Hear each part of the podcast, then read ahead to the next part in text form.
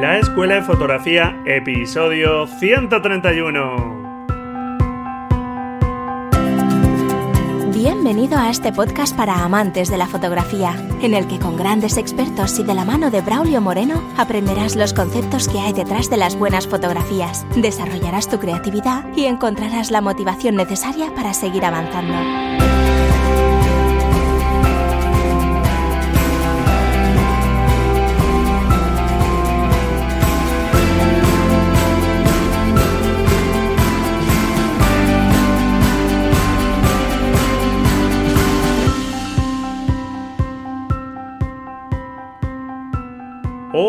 Hola, ¿qué tal? ¿Cómo va la semana? Espero que estupendamente haciendo fotografías, porque que no me entere yo que no hace fotografías, ya sabes que la práctica es algo fundamental, así que ya sabes que tienes que sacar esos momentos, esos ratillos para poder practicar. Aunque sea en tu casa, ya sabes que yo te aconsejo practicar frecuentemente mejor que espaciar mucho esas prácticas.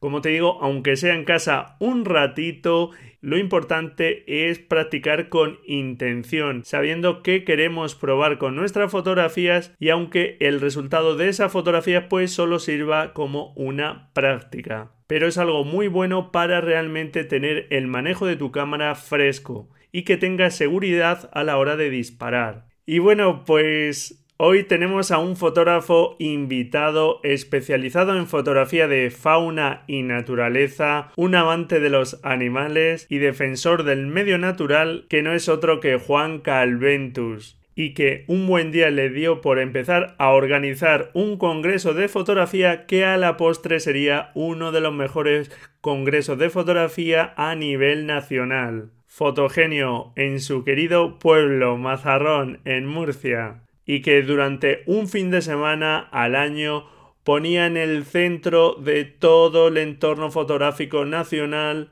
a esa localidad murciana. Y es que por este festival han pasado fotógrafos como Sebastián Salgado, Steve McCurry, Gervasio Sánchez, Cristina García Rodero, Alberto García Lis, Rosa Isabel Vázquez, José Antonio Fernández, José Benito Ruiz, Tino Soriano, Eugenio Recuenco, y así podría seguir una eternidad. Han pasado, como puedes ver, fotógrafos del mayor prestigio nacional e internacional.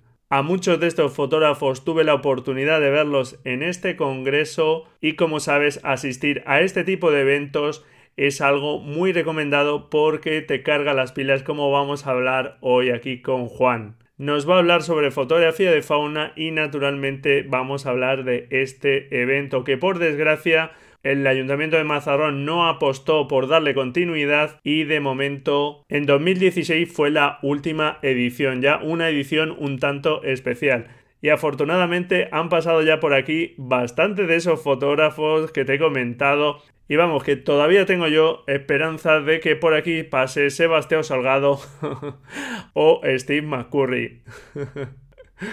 Para mí ha sido un honor ya tener a grandísimos fotógrafos por aquí que nos hayan dedicado su tiempo y les estoy a todos ellos muy agradecidos. Y la verdad es que a Juan Calventus lo conozco desde hace ya unos años gracias a una amiga que tenemos en común y que era una de las voluntarias de Fotogenio. Y desde aquí, pues un saludo, Chelo, que es una de las personas responsables de que yo conozca a Juan. Y bueno, pues vamos allá con la entrevista y antes de empezar, para que puedas hacer esa práctica, te recuerdo que hasta este domingo 17 de junio puedes participar en el reto fotográfico número 32 sobre animales. Anímate con una fotografía sobre esos seres vivos que generalmente deberíamos respetar más de lo que lo hacemos. Así que anímate y vamos con la entrevista. Bueno, pues Tal y como os estoy comentando, hoy tenemos a un fotógrafo especializado en fotografía de naturaleza, es todo un apasionado de la fotografía y de la naturaleza y le cuesta separar, la verdad, ambas aficiones. Como fotógrafo ha realizado varias exposiciones individuales y ha publicado sus fotografías en multitud de libros y revistas. Y también es muy conocido o se ha esforzado estos últimos años bastante por sacar adelante uno de los congresos que hasta hace muy poquito ha sido referente en el panorama eh, nacional sobre fotografía, que no es otro que Fotogenio. Y es todo un placer tener aquí a Juan Calventus. Bienvenido, Juan. Muchas gracias, Braulio, por la presentación. Sí, desde luego, en este caso, el placer es mío por poder charlar contigo, que, vamos, estás haciendo un trabajo enorme a través de tu, de tu portal, de los podcasts, de tus consejos, así que... Bueno, bueno. He empezado a seguirte también yo y estoy impresionado por el trabajo que haces. Bueno, muchísimas gracias, pero vamos, eh, bueno, pues ahí estamos con esa pasión por la fotografía, que tú bien sabes de eso y cuando la verdad es que cuando te agarra esa pasión, pues como cualquier otra pasión, pues oye, las cosas es verdad que llevan bastante esfuerzo, pero con gusto y con ganas, pues la verdad es que, que es todo un placer. Se convierte en vicio. Sí, sí, sí, sí. Así que nada, muchísimas gracias por sacar un ratito y estar hoy aquí con nosotros. Muchas gracias a vosotros. Bueno, Juan, pues como decía, eres un fotógrafo o un naturalista metido a fotógrafo. ¿Dónde empieza tu pasión por la naturaleza? Pues yo creo que la llevo en el ADN porque desde pequeño empecé a salir con mis padres al monte. Mi, toda mi, familia es de ámbito rural. Eh, aunque, nací ahí en el pueblo de Mazarrón, pero toda mi familia es de ámbito rural. Entonces yo recuerdo, mi recuerdo de infancia es salir al campo con mi madre a buscar caracoles cuando llovía o salir a cazar con mi padre cuando, cuando salía a cazar y yo iba detrás como un perrillo. Eh, luego cuando crecí, pues llegué a la adolescencia, entré en contacto con profesores del instituto y me recoloqué dentro de, la naturaleza, ¿no? Pasé justo al otro lado, ¿no? al lado ecologista, al lado naturalista y pasé, pues obviamente dejé atrás el tema de la caza con mi padre y demás. Para, para, pasar al montañismo, para pasar a la espeleología y simplemente al disfrute, al disfrute del campo con todos los sentidos. ¿no? Y o sea, la... es de infancia. Sí. Sí, sí, sí, o sea que ya desde bien pequeñito ya estaba ese gusto por salir a la naturaleza, primero viviéndola de una forma y ya después de otra. Y, y, sin embargo tus estudios no fueron por ahí, o sea que fue algo como, digamos, como afición, ¿verdad? Totalmente, no, eh, eh, para, para, mí es que es consustancial a la vida salir al campo, o sea, yo trabajo, tengo un trabajo administrativo, ¿no? En la administración mm. pública y paso mucho tiempo encerrado y para mí es que necesito salir a la calle, necesito estar expuesto a los elementos y sentir la libertad de, mirar lejos. Y no sé, es algo que no puede. O sea, quizás la gente que, lo sufre o lo disfruta igual que yo, imagino que me entendéis, ¿no? El, claro. el esparcimiento, el salir al campo y al aire libre. Sí, esa libertad que te da la naturaleza, el contacto, pues eso, con, con, los con el medio natural, la verdad es que es algo que yo creo que a todas las personas nos viene bien, nos guste más o menos, siempre viene bien, claro que sí. Saludable, desde luego. Sí. Muy bien, ya nos has dicho entonces que tu gusto por la naturaleza pues venía desde muy pequeño. ¿Cuándo llegó entonces la fotografía, Juan? Pues creo que no hubo un momento, o sea, no hubo un momento eh, claro, ¿no? Simplemente lo que conté en la presentación de Sebastián Salgado en en Fotogenio era cierto, ¿no? A mí me... Mm, yo recuerdo ver la televisión con mi padre, los, telediarios, y en, algún momento de los 80 yo vi las fotos de Sebastián en la tele, en los, garimpeiros, de aquel trabajo que él hizo que se llamaba Workers, que eran trabajadores que salían los, los de los desguaces de barcos en, en, Bangladesh, disculpa, ah. los garimpeiros de Sierra Pelada, en Brasil eh, y, yo recuerdo aquellas fotos en blanco y negro y a mí me dejaron una, una marca. Es curioso como un niño pequeño, pues yo no sé, que tendría 10 años, no sé, 12, es que no sé, pero por ahí me, te dejan la marca de yo quiero hacer eso. Ya. me gusta eso. esa, y a partir de ahí, pues no sé, mm, yo creo que la fotografía también me llegó a mí por, por Mazarrón. En Mazarrón es muy fácil hacer fotografía de paisaje atractiva. Por, tenemos un periodo de, costa, un tramo de costa grande virgen, que es muy parecida a, a entendernos a Cabo de Gata, muy desértica, muy de calas, eh, muy, muy bonita. Y luego tenemos las minas, que están ahora de actualidad. Sí, sí, es cierto, por desgracia. Eh, que son un paisaje súper singular, marciano, lleno de color. Entonces, en aquella época, cargar una película Belvia de estas que ponía unos colores súper y irte a las minas a hacer fotos, era, luego es que los resultados venían solos. Era para cualquier niño, como era yo, cualquier chaval, era fácil hacer muy buenas fotos porque Mazarrón te lo ponía muy fácil. Entonces yo creo que, que ha sido mi pueblo lo que me ha llevado a hacer fotos. Aquí, eso, esa llamada de atención, como fue aquel reportaje en un telediario de los 80, y yo creo que también el afán de trasladar a los demás lo que yo veo en el campo, de la naturaleza, el, gusto por estar al aire libre y maravillarte con las pequeñas y grandes cosas, pues yo creo que el, el, querer trasladar y maravillar a los demás con lo que tú estás viendo y tú estás disfrutando es lo que te hace. Necesitas coger ese momento y llevárselo a otra persona e intentar decir, mira, mira qué hay ahí, ¿no? Y, Oye, pues eso es muy interesante lo que dices. Además, yo creo que ayuda mucho a transmitir, porque realmente cuando tienes claro esa imagen que tú ves que por la razón que sea a ti te llama la atención y quieres plasmarla en una fotografía, ya tienes una intención muy clara de lo que te gusta y de lo que quieres transmitir, que yo creo que es algo estupendo en la fotografía. Absolutamente. Yo cuando hago una foto, una de las preguntas que me hago a mí mismo siempre, eh, cuando hago una foto seria, quiero decir que estoy trabajando con algo, es, Juan, exactamente qué te interesa esta foto. No te distraigas no te, no te vayas por los cerros de vida, porque además te has demostrado que cuanto un paisaje, hablando de fotografía de naturaleza o fotografía de paisaje, cuando un paisaje, cuanto más espectacular es, el fotógrafo más se dispersa. ¿Entiendes? Porque te, te, deslumbra y al final fotografías el conjunto, pero sin poner atención en nada. Entonces yo siempre intento concretar y porque luego el, espectador no tiene el espectador tiene sus circunstancias y luego cuando va a ver tu foto eh, tendrá sus propios métodos para entender la foto. Entonces, cuanto más fácil se lo, se lo o más lo sepas conducir hacia lo que tú exactamente quieres expresar, mejor. Porque si, te, si no concretas, no especificas bien, creo que te dispersas y al final tu foto es más o menos bonita, pero no lleva a ningún sitio. Claro. Sí, te entiendo perfectamente. Yo es algo que, suelo comentar aquí también. Y es que partir de esa simplicidad, eh, primero en la fotografía, creo que deja un mensaje más claro, más comprensible y es más difícil cometer errores. O sea que es buen consejo el que, el que das. Gracias. A mí, yo lo intento seguir al menos. Muy bien, fuiste por ejemplo uno de los fotógrafos invitados en el primer libro de Rosa Isabel Vázquez y José Antonio Fernández un lujazo de fotógrafo, mejores personas todavía. Y bueno, pues la verdad es que hemos tenido la suerte de tenerles ya por aquí. Bueno, eh, son sobre todo unas excelentísimas personas, Rosa y José, amigos personales ya de años, porque han estado varias veces presentes como ponentes y, yo creo que en casi todas las ediciones, si no han sido ponentes, de luego han estado eh, como expositores y demás en Fotogenio. Eh, están teniendo una carrera fulgurante, tú los conoces también, a través de, la máquina, su escuela de fotográfica, a través de su obra personal como artista en Rojos H. La verdad que, que, fue uno de los pocos errores que han cometido en su vida. Invítame a mí a un libro. que va, que va, con una foto estupenda, con una foto estupenda. Luego dejamos por ahí la referencia. Claro que pues sí, hombre.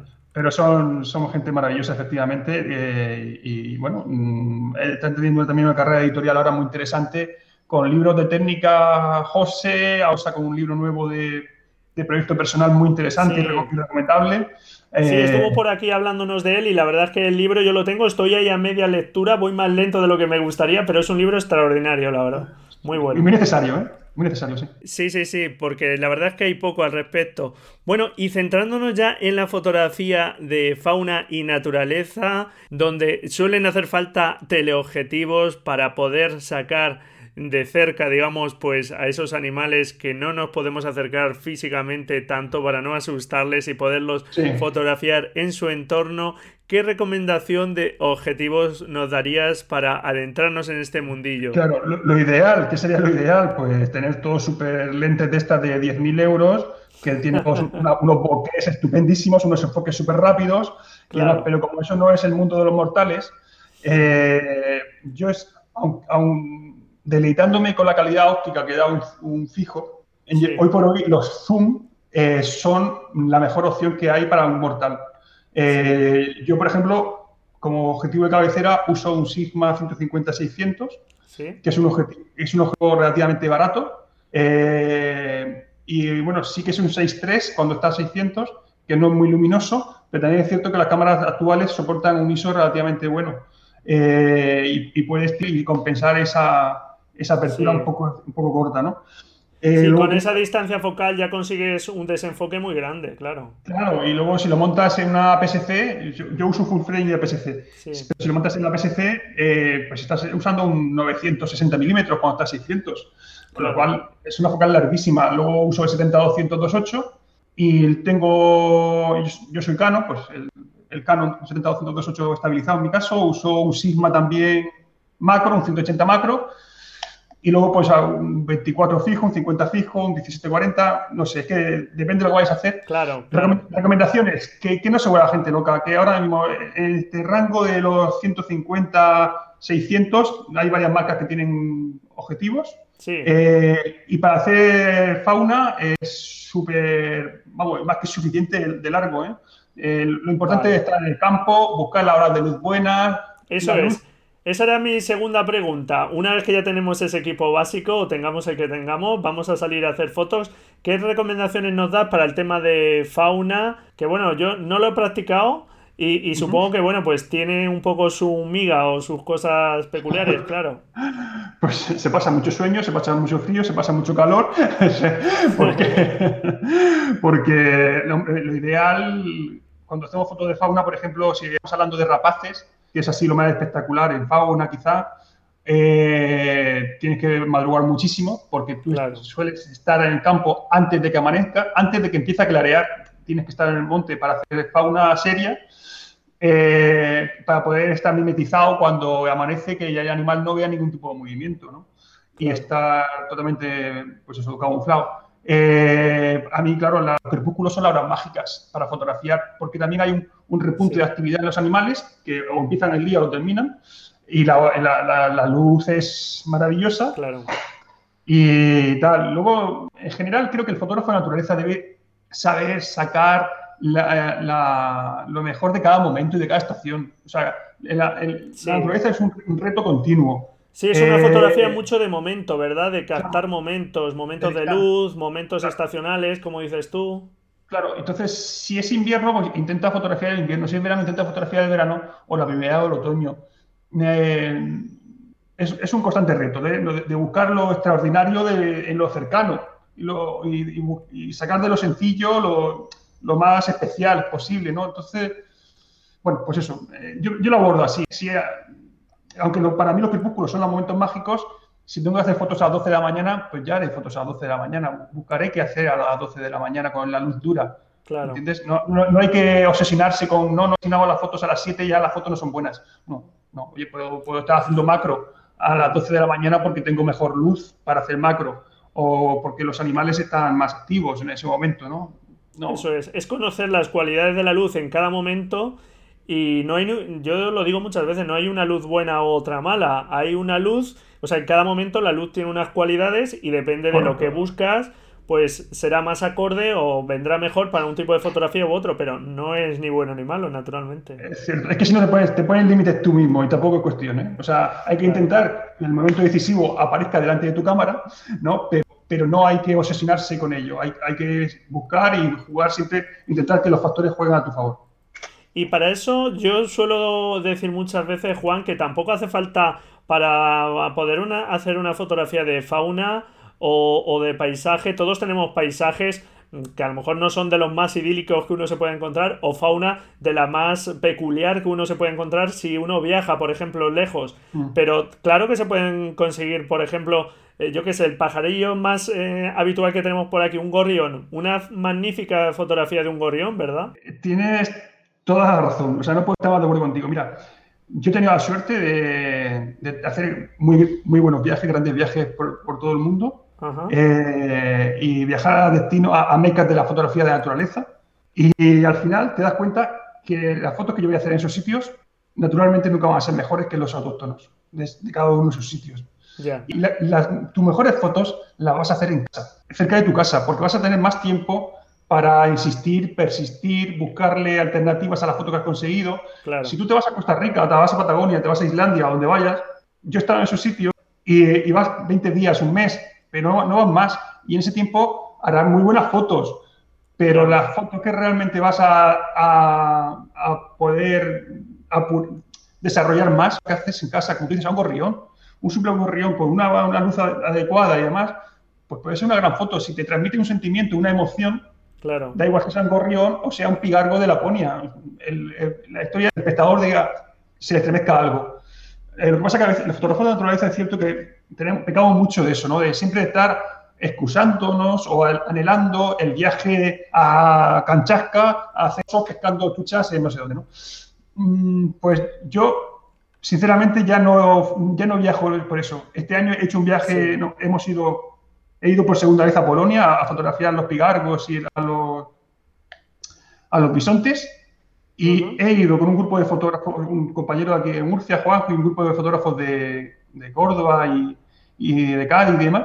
Y he ido más disfrute que de compañeros, de, fotógrafos de naturaleza, reunirnos e irnos juntos de viaje, que por las fotos en sí mismas, que yo sabía, en el fondo, en mi interior, yo sabía que las fotos que pudiese hacer no iban a ser ni mucho menos eh, tan buenas que en, las web de los sitios donde íbamos a ir, de, los high que íbamos a usar. ¿Por qué? Porque ese tipo vive allí y se puede esforzar y desarrollar mucho más su trabajo. Y eso es lo que debemos hacer los que estamos aquí.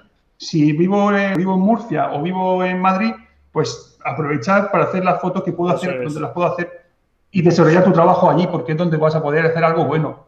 Eh, en Costa Rica vas a ir 15 días en tu vida y no vas a volver probablemente. Claro. Y nos hablabas de un elemento que considero bastante importante, que mucha gente quizá desconoce, es el uso de los high, de estos escondites artificiales o naturales, aprovechando elementos naturales para, bueno, digamos, pasar camuflado y poder fotografiar a los animales. Realmente cuesta mucho encontrar sitios donde eh, puedas ir ya y, poder hacer uso de estos highs. Hay sitios donde se puede acceder fácilmente a ellos, hay que comprarlos siempre o para adentrarse. ¿Qué, ¿qué recomiendas un poco en, ese sentido? es una pregunta con, muchas respuestas. A ver, yo tengo yo personalmente tengo tres highs míos, ¿vale? Uno en cada. Los tengo en tres sitios distintos, con tres ecosistemas distintos, todos con autorización, o sea, para que el high sea legal. Que, están fijos, ¿no? Digamos, que los tienes ahí montados y están ahí fijos. Sí, uno lo tengo yo en el campo, es de obra, es una habitación con cristales espejo. Otro lo tengo en la sierra, que es, prefabricado con madera y aluminio. Y otro lo tengo con, de panel sándwich en una, un humedal, ¿vale? Sí. Los tres tienen su autorización de, de medio ambiente. Mm. Es importante que estén, que estén autorizados para que tus fotos además sean, entre comillas, legales. Porque puedes fotografiar determinada cosa y si fotografías una especie protegida, el ansia, yo no publico mis fotos en Facebook habitualmente, pero lo normal es que se publiquen las fotos en Facebook, lo que sea, te puedes buscar un problema si esa foto la has obtenido de una forma ilegal. Eh, pero sí, si los permisos te refieres de poder visitar una determinada zona para tomar fotografías, una eh, reserva, o etcétera. Sí, voy a montar, eh, voy a pedir permiso para entrar al monte, instalar un escondite de estos fijo, con que normalmente se usan, bueno, normalmente, últimamente se usan más los cristales espejo, de estos que se, se refleja el animal, no te ve y tú estás detrás y lo puedes ver a él. Eh, pues bueno, lo puedes instalar. Eso es si tú te lo quieres guisar y te lo quieres cocinar y hacerte tú mismo. A mí me gusta más hacérmelo yo todo porque me siento más realizado, siento más mía la foto cuando la tengo. Pero, si, no todo el mundo tiene el tiempo o la energía de ponerse a, construirse aquí en, plan MacGyver el, escondite y montarse chiringuito. Entonces hay bastantes empresas que dan estos servicios de alquiler de high a fotógrafos. Eh, yo aquí en Murcia, por ejemplo, he usado bastante los de Photologistic que es una empresa, yo creo que la más grande de España, ¿no? Que da este tipo de servicios. Pero hay muchas. Vale, dejamos por ahí en la nota del programa el enlace por si alguien quiere echarle un vistazo. De, de tiene un montón de abastos. Está muy bien estructurada la web porque por especies. Quiero fotografiar tal cosa, pues la tengo en tal sitio. ¿no? Eh, yo lo, que sí quería llamada es, aquí hay mucha empresa pirata que, que, da, oferta estos servicios. Eh, mucha empresa que no tiene o muchos mm, fotógrafos que con el afán de monetarizar, de sacar dinero a, la fotografía, ceba a los animales en exceso, y a mí eso como fotógrafo me desmotiva y me cabrea. Porque yo no quiero ir, si quiero ir a, fotografiar a un zoo, voy a un zoo, donde sé que tengo mala en cautividad, que no voy, naturalmente, porque a mí eso no me motiva nada. Yo quiero ir a fotografiar un animal silvestre, salvaje, que vive en libertad. Y que nuestra fotografía no influya, o sea, no afectemos a, la fauna, claro. Si el animal tiene, que le está aportando comida ahí continuamente, que el animal, su rutina es salir de la madriguera o venir del nido e ir a comer ahí, a diario, pues yo prefiero perder el dinero de haber alquilado una vez el high y no irme vacío, pero saber que lo que estoy fotografiando es de verdad. Para mí la verdad es muy importante.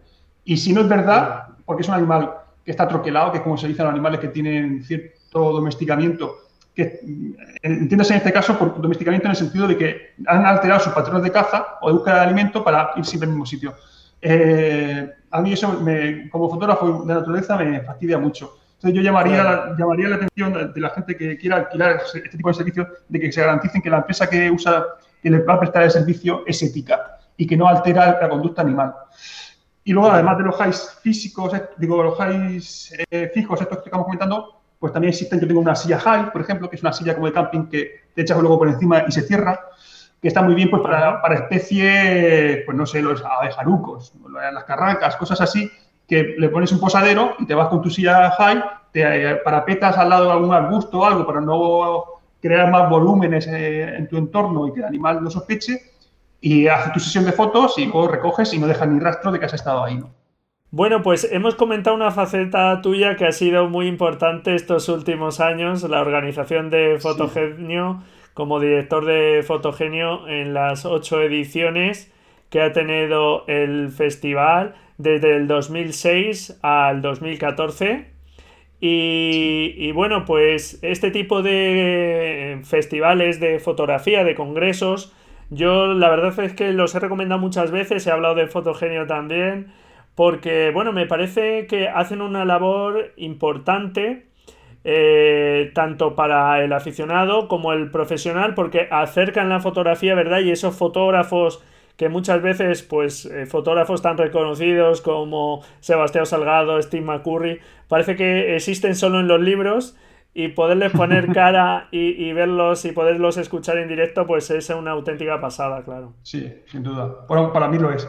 Y eh, bueno, es un plus ahí de motivación, digamos. yo cada vez que he visitado Fotogenio, por ejemplo, entre ellos, pues vamos, ha sido un subidón de energía. Yo, yo creo que Fotogenio era sobre todo un encuentro o un reencuentro para muchas personas que usaban las ediciones de Fotogenio para volver a a reunirse y a compartir todos juntos. Son lugares de formación, de retroalimentación, de, retroalimentación, de motivación. Y, como tú dices, Braulio, yo creo que todos los que asistimos a, congresos y a Fotogenio en este caso, pues salías, terminabas el domingo después de comer con la cabeza en ebullición. De las cosas que querías hacer, de, los proyectos y esto que ha dicho, si yo lo desarrollo así, puedo no sé qué.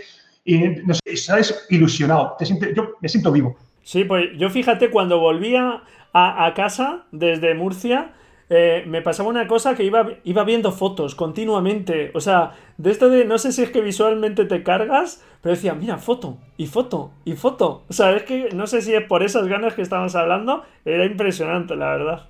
Qué bonito, me alegro mucho, me reconforta mucho que personas como tú pues, tuviese esa sensación a, a raíz de asistir a Fotogen. Pues seguro que, vamos, no sé lo que experimentaría cada persona, pero te puedo asegurar que cuánta gente estamos agradecida de la labor que, que hiciste en tu caso tú y, la gente que colaboraba contigo en la organización de, de Fotogenio. Un montón, de, voluntarios. ¿Cómo se consigue realmente traer a personas de tanto renombre? Porque vamos, han visitado Fotogenio, pues eh, digamos los fotógrafos más reconocidos a nivel internacional. ¿Cómo se consigue eso, Juan? Pues eh, es complicado. Ya me imagino, me imagino. fácil. Creo, eh, vamos, está mal que yo lo diga, pero con, mucha humanidad. Ya. Nosotros intentamos a los ponentes mimarlos, cuidarlos, para nosotros eran nuestros invitados. De hecho, una cosa que patentó Fotogenio, digamos, eran los tutores. Cada ponente que había en Fotogenio, y había, casi 30 ponentes, tenía un tutor. Era una persona, un voluntario del equipo, que suele ser fotógrafo o aficionado a la fotografía, eh, que era del municipio y que cuando el ponente llegaba yo lo recibía o lo que sea, pero como yo obviamente no podía estar con los 30, eh, se le adjuntaba ese, ese, tutor y era su cicerone local. Y lo mimaba, sus órdenes eran mimarlo, cuidarlo, llevarlo, traerlo y darle un trato lo más humano y como, pues eso, como un invitado de honor que está durante dos, tres días en nuestro, en nuestro pueblo, ¿no? Y yo creo que ese buen sabor de boca con el que se iban me hacía muy sencillo que luego cuando yo llamaba a un tercer fotógrafo si venían con las referencias del primero, eh, ya iban a ser muy buenas. ¿De acuerdo? Entonces, eh, uno, uno, me llevaban a otro y ya cuando el fotogenio levantó el vuelo muy alto ya, era como, solo tenías que decir, pues mira, ha estado aquí fulano, la carta de presentación, si no te conocían directamente, que muchos de ellos ya te conocían, ah, fotogenio, ah, pues muy bien, tal. Y si no te conocían, simplemente, pues mira, estas han sido las personas que han pasado por aquí, dicen, bueno, si, han estado ellos, esto es serio, no es un, ¿sabes? un festival de, pipa y chanclas, ¿no? Claro. Sí, sí, te entiendo, te entiendo perfectamente.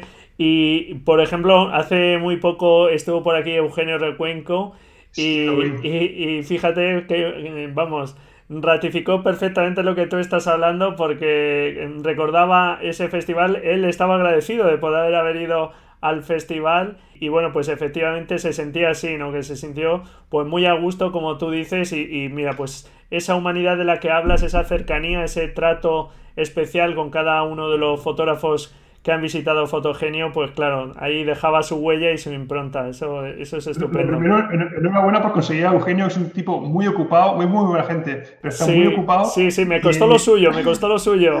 enhorabuena por conseguirlo, lo primero.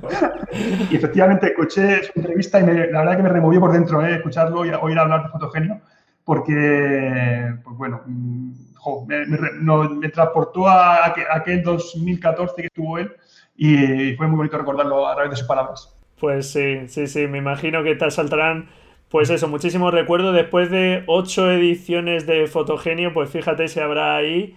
Realmente es una pena que, ahora ha llegado, bueno, pues parece que de momento a, su fin y, no haya seguido. nos lamentábamos los dos, Eugenio Recuenco y yo, en ese episodio. Y después de ocho ediciones, realmente, ¿con qué te quedas? De fotogenio. Si te tuvieras que quedar con algo, ¿con qué crees que te quedarías? Con muchas cosas. con muchas cosas a nivel personal a nivel fotográfico. Profesionalmente aprendí muchísimo, porque nosotros cuando empezamos a crear Fotogenio, desde luego yo no tenía la meta de llegar donde llegamos después. Eh, sería mentira decir lo que sí, yo tenía un proyecto. Nosotros, yo empecé a hacer Fotogenio porque simplemente me harté de, bueno, me harté, no me harté, me, me cansé de un poco de ir corriendo por toda España buscando determinados talleres o workshops, como lo llamamos ahora, de determinados, fotógrafos, eh, tal, y aproveché las circunstancias de que yo soy funcionario del Ayuntamiento de Mazarrón para decir, bueno, y narices, ¿por qué no lo hacemos en mi pueblo? Y en Mazarrón, ¿por qué no? O sea, estamos muy deslocalizados, pero precisamente vamos a convertir un problema en una oportunidad. Me quedo con la visión global que me ha dado de la fotografía. Eh, me quedo con que los fotógrafos somos muy endogámicos y muy sectarios. Tú a un fotógrafo de moda no le hables de fotografía de naturaleza. Al de naturaleza no le hables de fotografía de productos. Al de productos no le hables de fotografía de niños. ¿Me, explico? Porque parece que la única fotografía que existe es la que él practica. Y eso a mí me da, me da no sé si rayo o risa, pero me da algo. Porque es que, pero bueno, no, la fotografía es un mundo enorme. Y tenemos la suerte de que si te casas de una especialidad puedes pasar a otra especialidad o compartirlas todas. El, Fotogenio nació como un festival de fotografía de naturaleza, porque como hemos estado hablando, yo soy fotógrafo de naturaleza, pero enseguida lo diversifiqué a, un a, un, festival generalista. De hecho, en las últimas ediciones eran fotografía móvil, cine, vídeo, eh, eh, fotografía, era todo, todo un, todo un revolutum audiovisual. Entonces, el poder organizar y poder tratar con tantos fotógrafos de tantas especialidades o tantas disciplinas distintas, eh, personalmente me reportó una visión muy, muy muy desde arriba, muy global del asunto de la fotografía. Y eso es una riqueza que para mí me, queda, ¿no? Aparte del aprendizaje. Claro. Las vivencias personales eh, con los compañeros del equipo de voluntarios que eran todos altruistas y, voluntarios que, como yo digo, trabajaban por una camiseta porque no cobramos nada. ¿eh? Estaban ahí todos por proyección, igual que yo. Eh, me quedo con las vivencias con los fotógrafos, asistentes, me quedo, pues no sé, con muchas cosas. Yo tengo, siempre con fotografía una sensación ambivalente de, dolor y, emoción y orgullo, no es todo junto. Claro, no, no, tienes que sentirte orgulloso porque efectivamente eh, sacar adelante durante ocho ediciones ese festival, ese congreso de fotografía y, que pasasen tantos y tan buenos fotógrafos nacionales e internacionales, pues y acercar la fotografía y esos fotógrafos, esos grandísimos fotógrafos aficionados como yo, pues eh, la verdad es que em, es de agradecer y yo como, como uno de esos aficionados, vamos, te agradezco mucho pues todos aquellos años de esfuerzo. Hay una cosa sí. que no sé si debo decir, pero como ya está todo pasado, se puede decir todo, ¿no? Claro, sí, hombre, por supuesto. casi por decirlo así, la vejez me da, me da autoridad de decir algunas cosas. Eh, ya, eh, ya no existe, no sé si existirá alguna vez, volverá a existir alguna vez, sí. pero hay una auténtica burbuja de festivales de fotografía en España. Sí. Eh, Fotogenio fue el pionero, o era, empezó, yo creo que el formato de Fotogenio luego se han copiado muchísimo y oye, es perfectamente legítimo que la gente coja igual que yo copié y pues otros que nos copien a nosotros en el formato han visto que ha funcionado bien, ¿no? Y, han seguido un modelo se ha reproducido. Porque eh, eh, los eventos fotográficos que había antes de Fotogenio, en 2006, o eran ferias, muy eh, los Solimar, por ejemplo, que eran muy profesionales, muy, muy expositivas, muy comerciales. Sí. que ese, modelo entró un poco en declive, o totalmente en declive o eran editoriales de la Asociación de Fotógrafos Sociales de España hace su congreso anual nacional o internacional en España, ¿vale? Pero el modelo de fotogenio yo creo que rompió un poco, ¿no? Y ese modelo ahora se reproduce mucho, pero me da mucha rabia. Sí. Cuando yo leo algunas programaciones, no, no, estoy generalizando, pero sí me gustaría señalar que esto sucede, ¿vale? Hay, hay grandísimos, muy buenos festivales en España, pero hay algunos que creo que hay un ánimo, ánimo económico detrás, demasiado exacerbado detrás de ellos. ¿Vale? Y cuando yo leo las programaciones de, de algunos festivales, como esta en la cocina, antes de, un festival, yo puedo leer de decir, no, este fotógrafo viene patrocinado por este por aquel, este por aquel y este por aquel. Que marca comercial, me quiero decir. Que no lo ponen muchas veces, que no lo indican. porque las marcas comerciales, ellos normalmente, lógicamente, quieren vender su producto y eh, darlo a conocer y mostrarlo. Cuando ven que tu evento alcanza cierta seguida, vienen a ofrecerte sus embajadores, como lo llaman. Claro. O, sus speakers para poder tal, y oh, yo te doy una conferencia gratuita. Para ti como organizador de evento, es muy tentador decir, bueno, esa conferencia no va a costar nada y no va a rellenar el espacio y tal y cual, darle cabida a ese tipo de contenido. Pero si lo haces, sé sincero y no cobres entrada.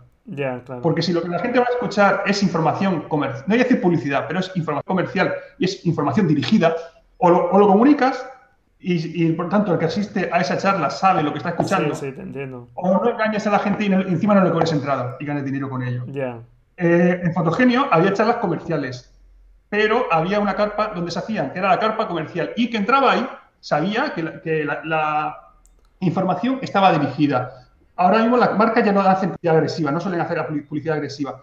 Eh, usan referentes fotográficos, pues, fotógrafos que usan su material y tal igual. Pero no deja de estar patrocinada la charla, con lo cual no es totalmente objetiva.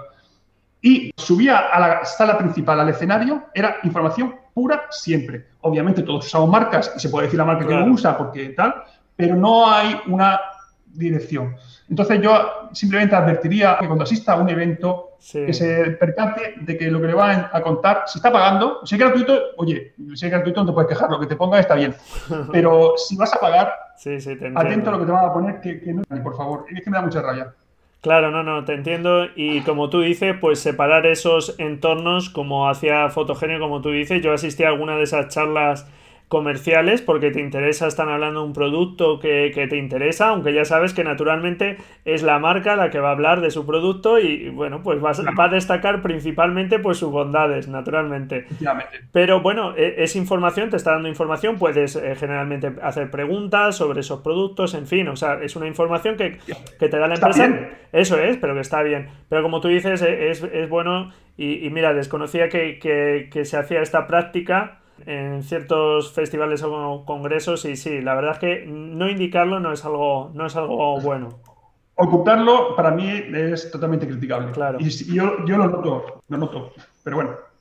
Muy bien, después de tantísimas charlas, ¿qué charla recuerdas más emotiva de los grandes fotógrafos nacionales e internacionales que han pasado por Fotogenio? Supongo habrá habido muchas, pero no sé si hay alguna en concreto que te puedas quedar para ti, por lo que sea, va a nivel personal o fotográfico, porque con ese fotógrafo. Hay, varias. Sí, hay varias que yo creo que, Mira, yo creo que la primera vez que, dije wow al ver una charla en Fotogenio ¿Sí? y la gente se quedó clavada en la silla fue con Gervasio Sánchez. Sí, vaya eh, fotógrafo. Eh, te lo recomiendo para una. Si no lo has traído, te lo recomiendo. no lo, he traído, está en la agenda ahí y, tendré que hacerle una, propuesta indecente mía de esas que suelo hacer para que. Pues si para mí sería un placer, claro.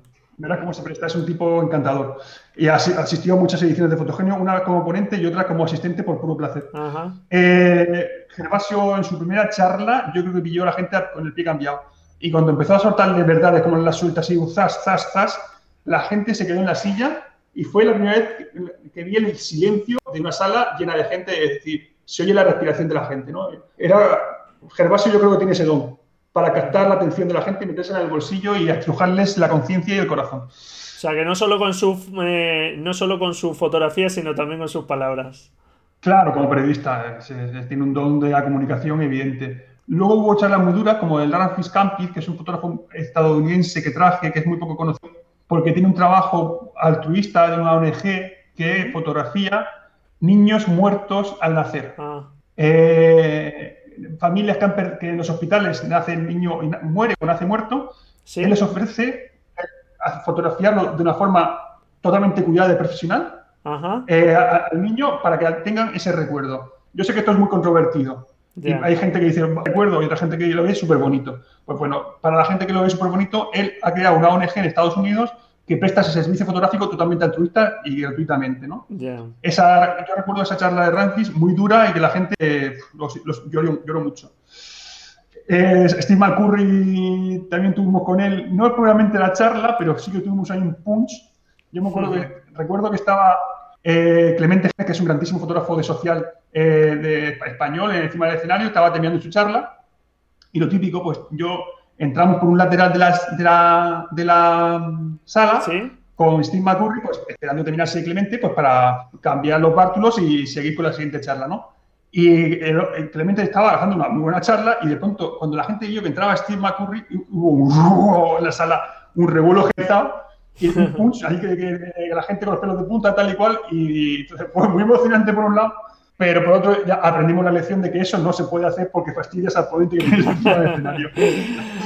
y, bueno, ya, sin duda, para mí la, charla de Sebastián pues fue el, el último fotogenio además, que no fue premeditado, que fuese el último, dije que se cerraba un círculo y premonitoriamente es verdad que se cerró eh, pero fue ver una sala con más de mil personas sentadas en silencio, con el alma en, vivo, escuchando a este hombre con su voz, su cadencia de, de, palabras, sus imágenes. Un mito, una, leyenda viva, literalmente. Eh, fue, o sea, fue algo que, no sé, dicen que, dicen que cuando eres viejo, Braulio, eh, solamente las cosas que has hecho con el corazón te harán esbozar una sonrisa en la cara. Y yo estoy seguro que si aún ha llegado a 80 años, 90 años, cuando mira atrás, esa charla me seguirá esbozando una sonrisa cara. Es como pues nosotros lo hicimos desde un pueblo de Murcia, un sitio muy pequeño, se trajo a esta persona y eh, tuvo un momento mágico en esa sala en, en, aquella tarde de sábado. Fue algo, una comunión. Es como los que estuvimos allí, lo diremos siempre. Yo vi a Sebastián Salgado en Fotogenio en 2014. Es como el. yo lo vi, yo lo vi, yo, lo vi. Yo estuve. yo estuve. Y es verdad, llevas toda la razón del mundo, Juan, porque es verdad que, yo recuerdo ahí los pelos como escarpeas, como se suele decir, que con las imágenes de Sebastián Salgado él, contando un poco su vida, de su trayectoria fotográfica y, y vital y con los, las fotografías y los vídeos que puso, bueno, impresionante, impresionante. Muy motivo, muy, motivo. Efectivamente. Bueno, y venga, em, para no emocionarnos demasiado, vamos a otro extremo. La más divertida que recuerdas de Fotogenio. Mira, es complicado, ¿no? Porque también hubo mucha gente que fue, fue divertida y que todo el mundo intenta, como ponente, pues intenta hacer una charla que sea amena. Sí, sí, claro. Yo, pero si me preguntas, y yo no soy, creo, intento no ser una persona que va a dar las preguntas, te voy a decir el fotógrafo que usé un par de veces para rescatar uno, de esos momentos que sabes que son duros. Sí. Es que, suele, ser después de la comida. Le dice, madre mía, ¿qué pongo yo ahora? Cuando estás programando el evento, ¿qué pongo yo ahora para después de comer, que esto sea menos? Que en la hora de la siesta, que no se nos quede nadie durmiendo, ¿no? y usé en un par de ocasiones al, amigo Gonzalo Azulmendi. que es un fotógrafo español vasco de viajes, seguro lo conoces, sí. que es un tipo con un don de gente Él es psicólogo, eh, por formación, que mucha gente no lo sabe, aparte de fotógrafo. Eh, es un tipo porque es fotógrafo de viaje, se pasa la vida viajando por todo el mundo, tiene un conocimiento del ser humano impresionante. Entonces, él, eh, fíjate, luego en las encuestas de él hubo algún comentario que dije, este, esta persona no ha entendido a, Gonzalo, porque lo, ponían como me esperaba más o me esperaba otra cosa, no sé qué. Gonzalo, como fotógrafo de viajes, no se iba a quedar en decirte, no, perdona, yo uso el 2470, le pongo 5.6, tal, y encuadro así. Sí, en cuestiones técnicas o... es que ni me interesa eso a Gonzalo. claro que no. Lo que yo me, interesaba de Gonzalo era, pues, cómo tenía la capacidad, sin hablar, bueno, no sé, hablará inglés, pero un poco más, eh, cogía a un monje budista en el templo, lo ponía a hacer lo que él quería, o tal, o abordaba a unos punkis en la Plaza Roja y los ponía a posar para su foto. Esa, esa, capacidad de comunicación eh, universal eh, con el cualquier ser humano, de conseguir que la gente colabore con él en sus fotos y demás, y él tiene esa, esa, fachada física también, ¿no? De, así de garbao y tal, y este su acentillo vasco este que tiene, tal, que es muy gracioso eh, tiene una capacidad de hacer reír a todo el mundo y yo creo que con esa risa él, eh, eh, pues eso, es capaz de hacer que luego la gente haga en su foto lo que quiere. Yo luego lo he traído a dar algunos talleres en un máster que organizamos también con Fotogenio, dio algunos talleres y yo recuerdo a Gonzalo meterse en el mercadillo semanal de aquí del pueblo vergüenza, está, está mi pueblo ya allá avergonzado de coger a, las verduras, pues hacerle componer una caja, ponerse con la caja y de verduras, el de jamón, a cortarle jamón como él quería para hacerle la foto. Eso eh, es algo o innato o muy complicado y con muchas horas de vuelo para poder conseguirlo. Yo recuerdo ah, que siempre he usado a, Gonzalo para esos momentos de sopor, para como él que tiene esa capacidad de comunicación tan histriónica y tal, para, para, para, que la gente se divierta, se lo pase bien y, salvar la, hora de la siesta. Muy bien, pues hay que dar la referencia de Gonzalo para esa ponencia si no nos queremos aburrir, ya sabemos las ponencias que no nos tenemos que perder. Correcto. Correcto. Muy bien, hoy día pues afortunadamente hay también otros congresos, muy buenos congresos, lo, lo has comentado.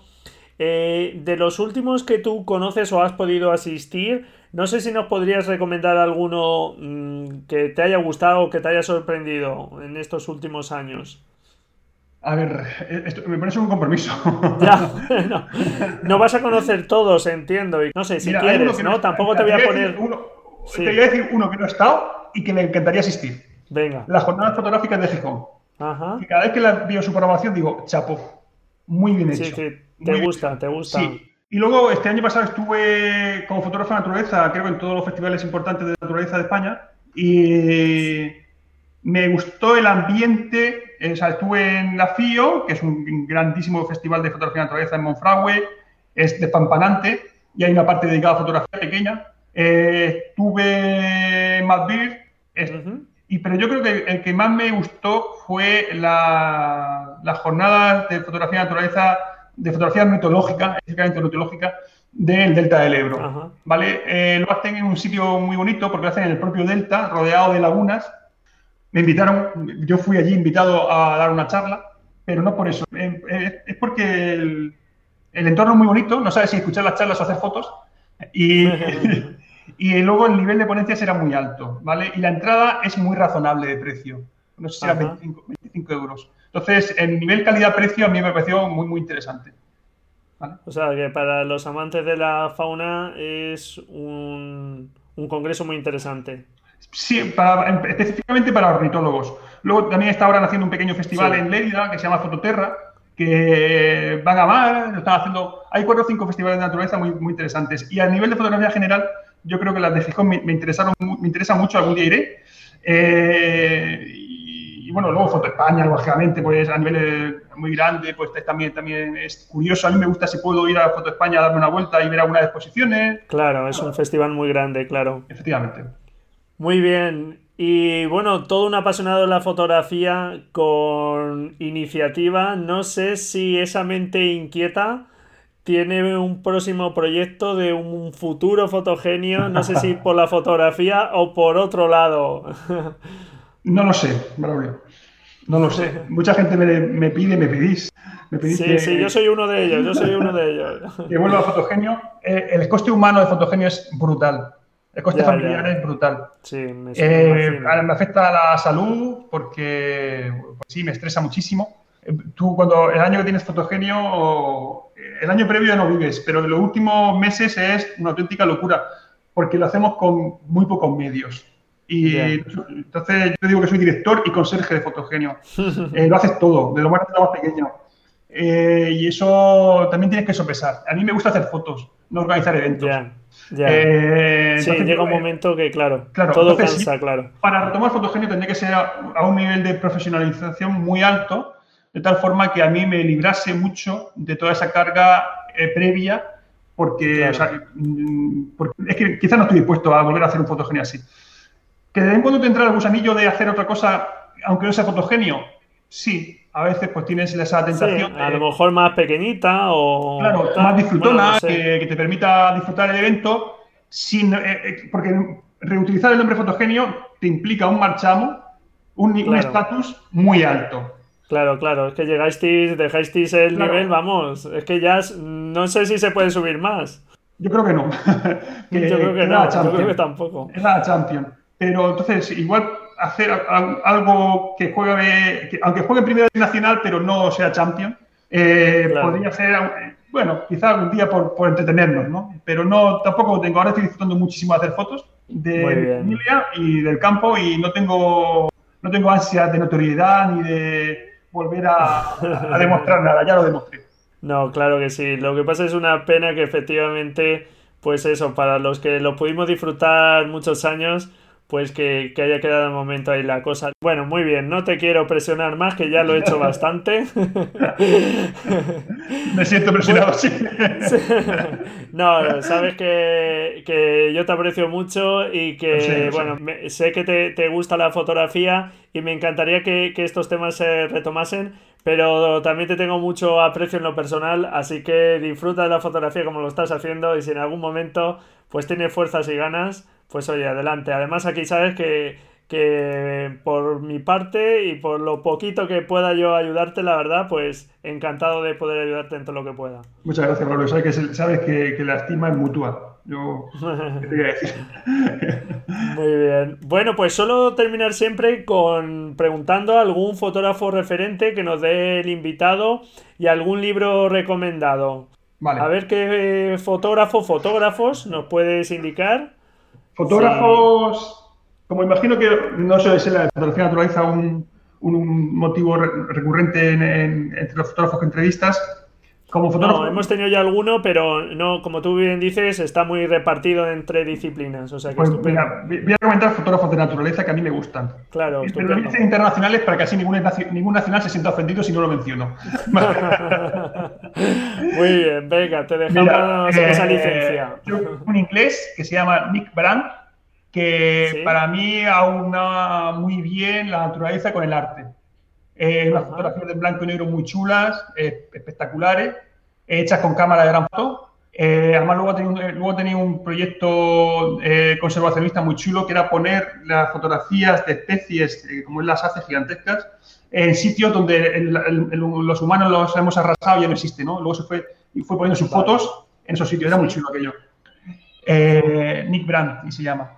Muy bien, los dejo por ahí en las notas de. Luego, Benzemate, que estuvo en Fotogenio, para mí es un gran. Es, eh, está en el, no sé, en el top de la fotografía mundial de naturaleza ahora mismo. Eh, que es húngaro. Es un chico muy joven, pero bueno, él es el maestro de los high. No, creo que no hay nadie que lo maneje mejor que él. Y un chico con muchísima iniciativa. Y bueno, él. yo recuerdo que cuando lo vi en Fotogenio y luego el tipo que estuve con él, digo, mira, este tipo hace lo que todos los fotógrafos, en este caso de naturaleza, fantaseamos con hacer y que luego nunca nos atrevemos a hacer, ¿no? Voy a montar una cámara así, no sé qué, pues él va y lo hace. Y por eso, por eso, por eso vale, va bien, porque es muy creativo y muy trabajador. Y luego hay un fotógrafo francés, eh, por decirte tres, que se llama Vincent Munier, que es un fotógrafo que me gusta mucho porque suele contextualizar mucho al animal en su medio. Hace, tiene serie de fotos muy poéticas, muy oníricas, donde igual es fotografía de fauna, por ejemplo, pero eh, están, están inmersa en fotografía de paisaje y se ve muy bien el animal en su medio y es eh, tiene una magia especial Vincent Munier a la hora de hacer fotos. O sea, yo internacional me quedaba con esos tres. Muy bien, pues estupendo fotógrafos y, a ver el libro por ahí que nos recomiendo. Sí, los libros. Yo soy apasionado de libros de fotografía y, atesoro mucho. Ya, estamos aquí dos, ya estamos aquí dos. Pues a ti tenemos que hacer intercambio, ¿verdad? Sí, sí. De, las bibliotecas, que eso es siempre muy interesante. Eh, soy más lector eh, de, libros en general porque no suelo comenzar un libro y terminarlo. Lo leo siempre muy a salto de mata y seleccionando libros que me interesan. El último que leí por completo, de cabo a rabo, recuerdo que fue El paisaje interior de Fernando Puche, que es un tipo, si no lo has traído nunca, te lo recomiendo, Fernando Puche, como, como invitado a tu programa. Sí. Eh, y luego, últimamente, pues he tenido, como, como hemos comentado, he estado elogiando mucho el libro de, Rosa sobre el proyecto personal. Sí. Me parece muy interesante. Uno último también, un último de técnica de Hugo Rodríguez sobre el, el, tema de la captura y el RAW y demás, porque Hugo es un científico de, de la tecnología. De la imagen. Y de la imagen. De la imagen, de la calibración y todo. Y te voy a decir el, el, próximo libro que voy a comprar. Venga. Espero me baje de precio, porque los libros de fotografía sabemos que son muy caros. Sí, sí, sobre todo los de obra fotográfica. Pues estoy enamorado de la obra de, de los Betcher de Bernd y Hila Bircher, que son los creadores de la escuela de Düsseldorf, ellos tienen un libro que se llama Tipologías, que son eh, todo fotografías en blanco y negro de eh, patrimonio de arqueología industrial, de, grandes hornos de calcinación, de, de, centrales térmicas, y además lo hacen de una forma muy aséptica, muy neutra, siempre en días nublados, que no haya sombras, nada. Es una forma de fotografiar, bueno, creo escuela, la escuela de Düsseldorf, Düsseldorf perdón. Eh, es un libro que me, a mí me, apasiona mucho ese tipo de fotografía muy aséptica. Es paradójico siendo fotógrafo de naturaleza y demás, pero sí, sí, sí. Me, llama mucho la atención. Y si no pasa nada, será el próximo libro que compré. Muy bien, pues estupendas recomendaciones nos dejas por ahí para ir anotando que bueno, ya es la lista, ya es larga de libros, pues sale otro más por ahí para echarle un vistazo. Bueno, pues nada, Juan, ya no quiero robarte mucho más tiempo, ya nos has dedicado bastante tiempo. No sé si quieres añadir algo más.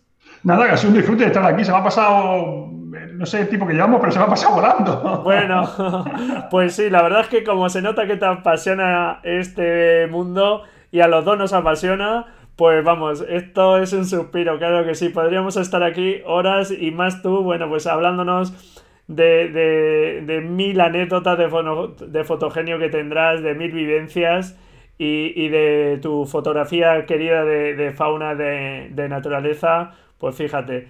Pero bueno, pues nada, pues eh, el agradecimiento es mío por eso, pues haber sacado un ratito de tu tiempo y haber estado hoy aquí con nosotros.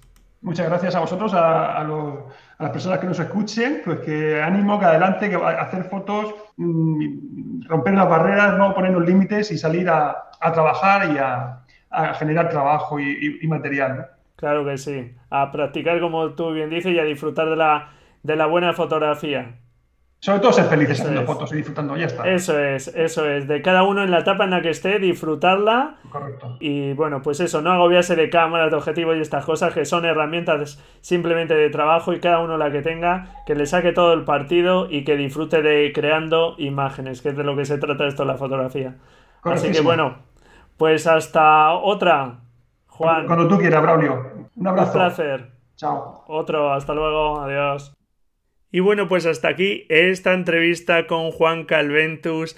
Espero que te hayan gustado pues los consejos que nos ha dado sobre fotografía de fauna y naturaleza. Y como no, pues anímate a asistir a algún congreso de fotografía porque como hemos comentado Juan y yo, sirven para ponerte las pilas, para poder contactar con grandísimos fotógrafos que de otra forma pues es muy difícil y sin duda es algo muy recomendable para seguir apasionados y enamorados por este mundo, por la fotografía. Y ojalá algún día se retome este fantástico congreso que organizaba Juan y que sin duda merece la pena tener una continuidad. Y todo mi apoyo también desde aquí a Juan Calventus, que lleva un tiempo luchando por la conservación de las minas de Mazarrón, ese espacio natural tan peculiar que nos ha comentado hoy aquí Juan. Y junto al pueblo de Mazarrón espero que consiga su objetivo de conservar ese espacio. Cualquier otra cosa es una locura y espero que las administraciones tengan sentido común. Muchísimas gracias por estar ahí al otro lado Encantado si me dejas tu valoración y tu reseña en iTunes. Si sacas ese par de minutitos para dejarme esa reseña, que estamos acercándonos a las 100 reseñas. A ver si llegamos pronto a ese número. Muchísimas gracias por tus comentarios y tu me gusta en iBox. Y sobre todo, muchísimas gracias por estar ahí al otro lado, porque sin ti todo esto no tendría ningún sentido. Gracias por dedicarme tu tiempo mientras vas paseando, mientras vas de camino al trabajo o estás ahí en la faena, en el trabajo, etcétera, etcétera. Muchísimas gracias por estar ahí. Y nada, ya sabes, a practicar y felices fotografías. Nos escuchamos la semana que viene, si tú quieres, claro. Adiós.